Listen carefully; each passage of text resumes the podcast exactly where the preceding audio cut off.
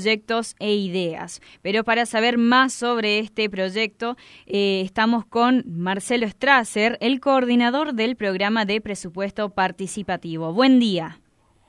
Buen día, ¿cómo están? Muy bien.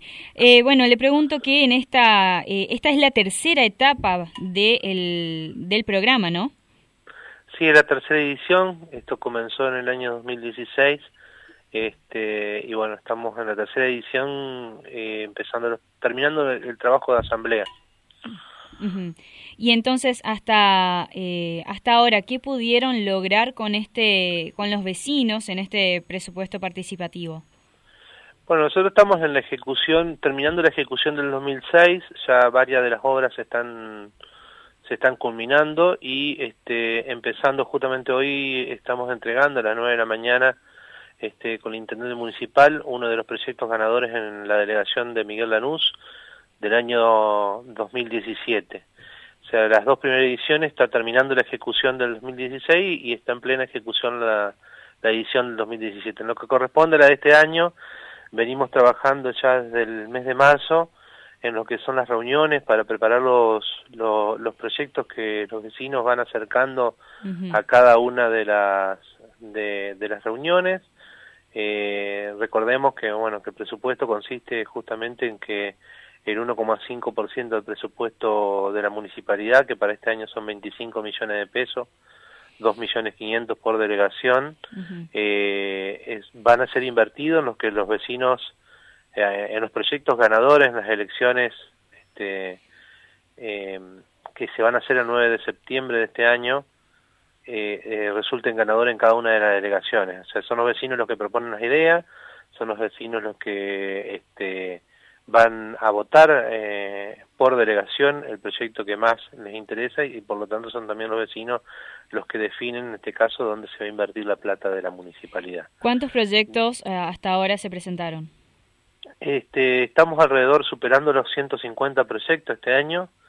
Eh, hay un promedio aproximadamente de 15 y 20 proyectos por, por delegación, así que la participación se mantiene, que era una de las metas que nos habíamos propuesto, porque pegamos un salto muy alto a lo que fue la edición 2016 a la 2017, pasamos de casi del doble de proyectos presentados y, y el doble de vecinos que se acercaron a votar en las elecciones pasadas. ¿Y de qué se tratan más o menos la mayoría de los proyectos? Bueno, eh, lo que suele surgir como algo natural eh, son las obras de infraestructura barrial. Estas serían eh, en aquellos lugares donde no hay plaza, la construcción de una plaza, este, o el arreglo o el reacondicionamiento del espacio verde este, existente en, en, el barrio. tiene que ver con obras de iluminación, de empedrado, este, construcciones de usos múltiples.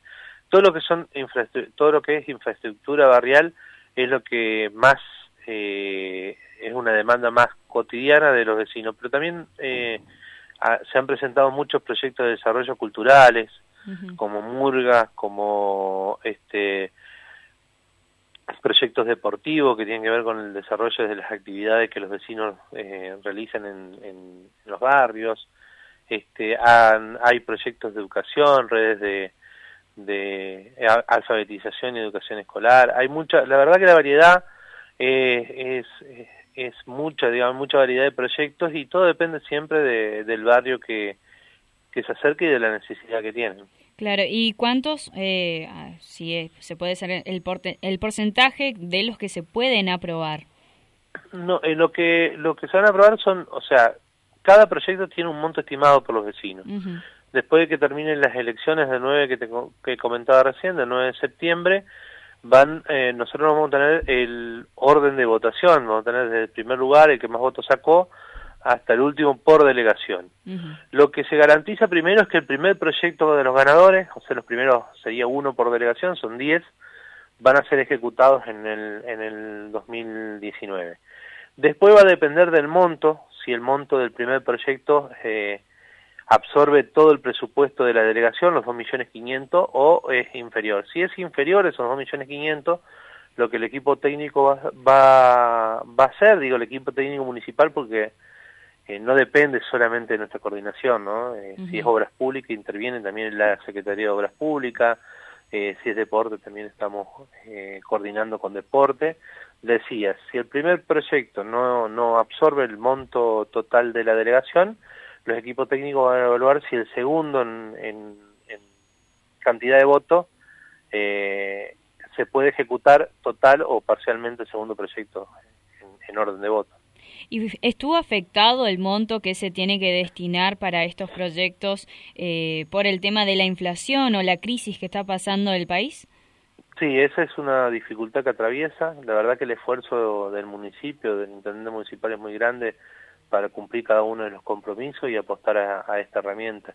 No solo la, la inflación, sino, sino también que, que producto de la caída de la actividad productiva también hay, hay menos consumo, eh, eh, la asimetría afectó mucho también en lo que es la recaudación municipal porque este, esta herramienta se ejecuta con fondos eh, propios de la municipalidad, así que cualquier medida económica que, que afecte a, los vecinos también nos termina afectando como municipalidad y dificulta, claro, está la, la ejecución de, de las obras de las obras que de los proyectos que han ganado. Claro, y debido a esto se ve una mayor participación de los vecinos, o sea, se ve la mayor preocupación de los vecinos por el tema de, ya sea de, de la crisis o por ahí, ¿están más preocupados por sus barrios en este caso?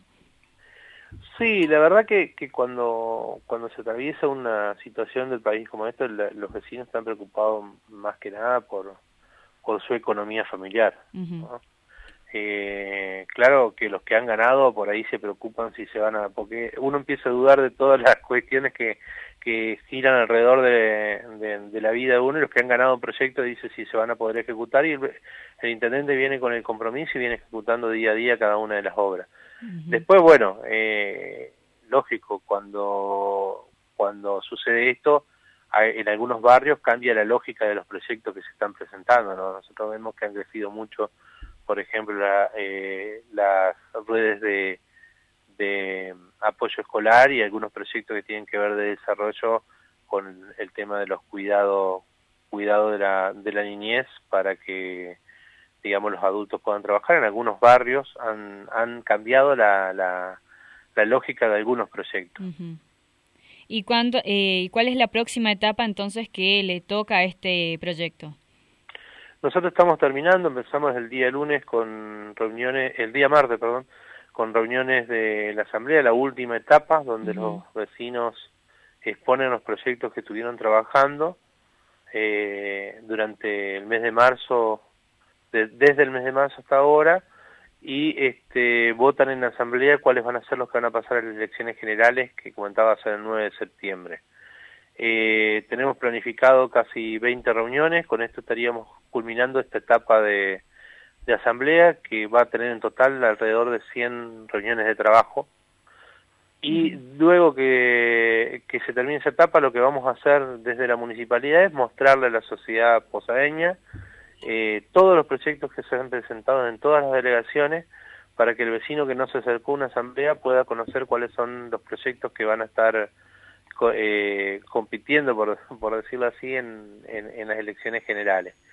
Eh, y bueno, después de que hagamos esta feria de proyectos que, que comentaba, van a venir las elecciones porque queda el trabajo de, de definir los proyectos ganadores y la ejecución de los mismos.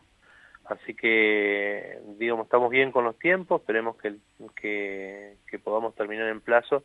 Y el vecino lo que va a tener que hacer ahora cuando terminemos en el mes de, de julio este trabajo es salir a pedirle a los vecinos que lo acompañen el 9 de septiembre en las elecciones generales. Ah, muchísimas gracias por su tiempo, Marcelo.